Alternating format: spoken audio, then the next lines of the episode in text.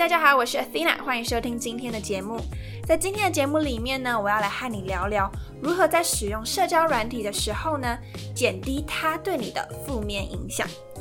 哈，为什么会说社交软体是负面影响呢？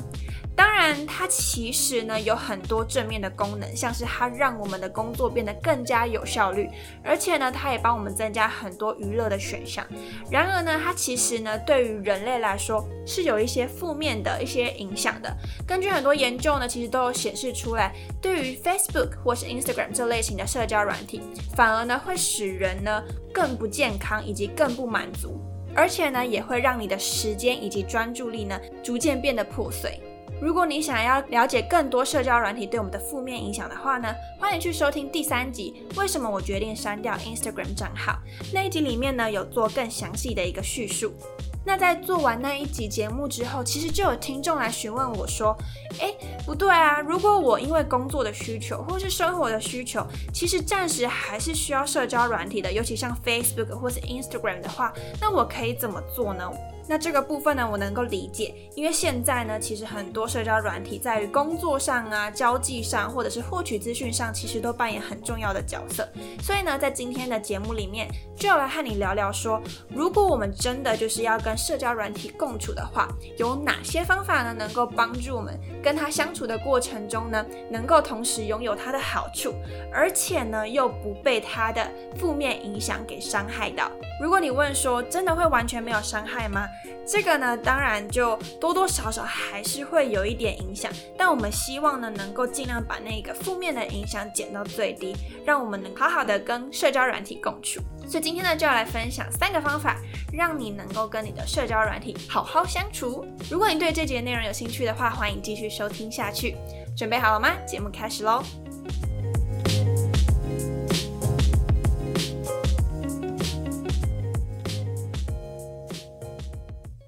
首先呢，第一个技巧就是化被动为主动，什么意思呢？具体来说啊，你可以取消各种讯息的通知，等到你想要回讯息的时候，再主动的点开社交软体。如果说你没有做这个动作的话，常常会有一个状况，就是通知一跳出来，你会。瞬间的注意力被分散掉，然后呢，你就会想要去划手机、去回讯息。如果你这时候原本正在工作，其实你的注意力啊就已经被分散掉了。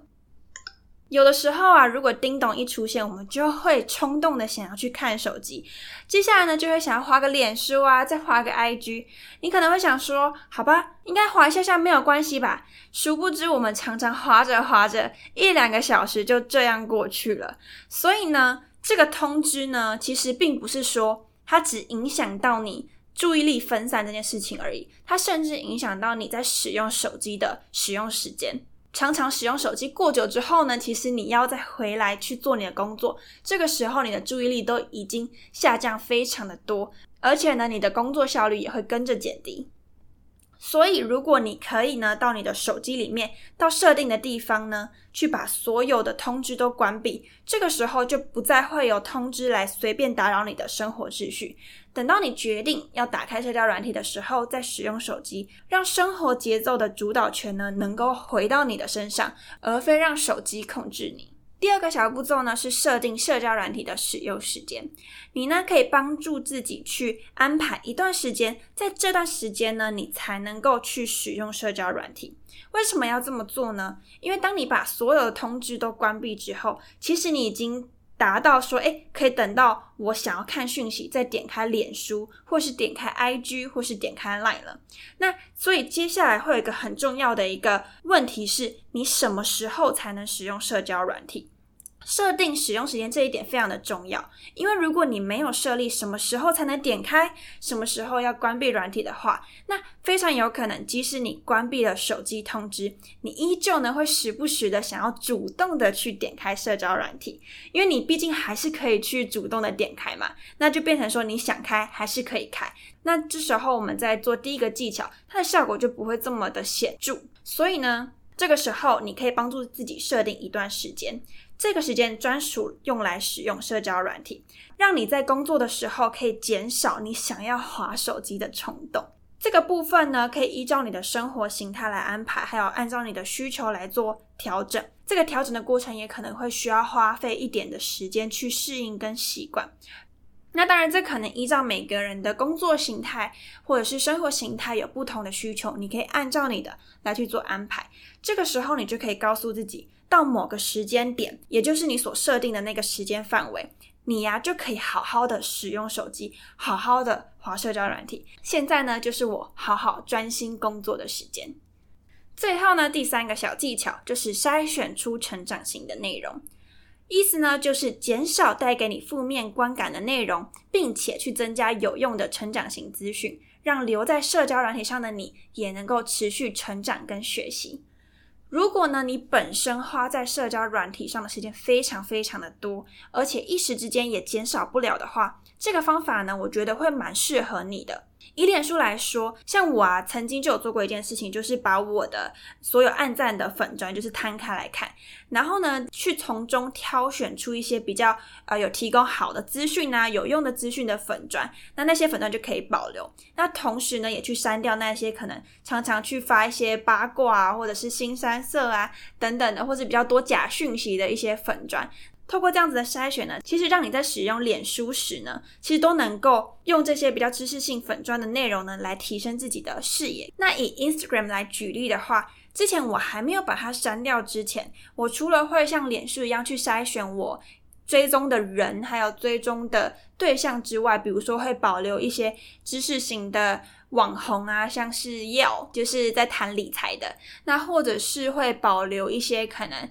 在讲一些健身营养知识的网红，他们所播送的内容其实都是能够让你成长，而且都非常的正向，会提振你想要努力的那样子的动力。所以呢，你可以去筛选出那些能够带你成长的内容。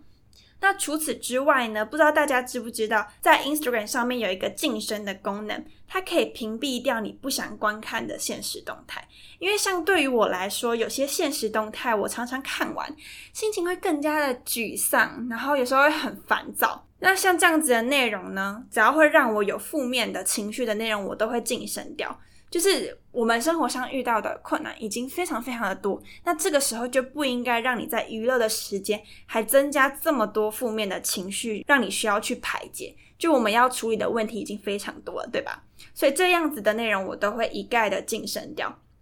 那接下来呢，你就可以依照你的感觉还有需求，去筛选出那些能够帮你成长。变好，还有开心的内容，而不是呢让那一些使你低落的资讯啊，或者是现实啊，不停的干扰你的生活。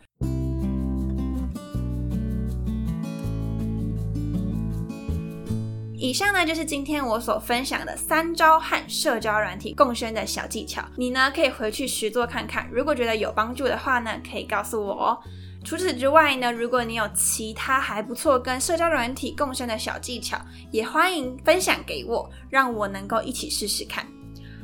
好啦，如果你现在仍收听到这里的话呢，我觉得非常的感谢，让我来跟你小小的聊聊天。就是呢，我非常的感谢，就是收听这一集的你，以及我知道有些人是从第一集就收听到现在啊。对了，如果你不想听后面这一段，你就可以按完五颗星，然后再拜拜。对，那如果你愿意继续收听下去的话呢，就是我第一个想讲的，就是很感谢你们从第一集一直收听到现在。那我其实一直很努力的在让内容的品质变得更好。每次看到就是有人收听，然后而且甚至会分享他的一些想法的时候，我真的觉得非常的开心。对，虽然我看不到你，但是会有一种我们其实是朋友，然后正在对话、正在分享的那种感觉。对，那我也很乐于的能够去聆听各种你们的想法。我也会希望，就是虽然我们见不到面，但是我们彼此之间呢，会有一种对话跟陪伴的感觉。那我也希望呢，内容能够对你有些帮助。那目前呢，已经是七月初。对，那也是我做这个节目呢，做了三个月左右。从下个月开始呢，我会陆陆续续有许多不一样的访谈。那希望能够透过各种不一样的人，然后透过他们的声音、他们的想法，来提供你更多元的一些观点。让你知道说，哎，或许我们可能还有什么方法是能够来自我成长的。因为我有些我自己的看法，那相信有不同的人来进行一些对话呢，其实能够去激荡出更多对你有帮助，然后让你能够有所成长的一些资讯。那从下一个月开始就会有各种各式各样的访谈，那你可以期待一下。哎，不对，一下不是一下，就是好几下，你可以尽情期待。没有错，我目前已经有一些访谈，那内容真的是非常的精彩，请你务必务必要准时收听。如果你害怕错过下一集的话呢，现在赶快帮我订阅，并且呢，如果你喜欢今天的内容，还有喜欢我的节目的话呢，欢迎帮我到 Apple Podcast 里面呢帮我打新评分，并且留言下你的想法。除此之外呢，你也可以把这一集的节目截图分享到你的现实动态上面，或者是分享给你需要的朋友。当你的分享对他们有所帮助的时候，他们一定会非常的感谢你。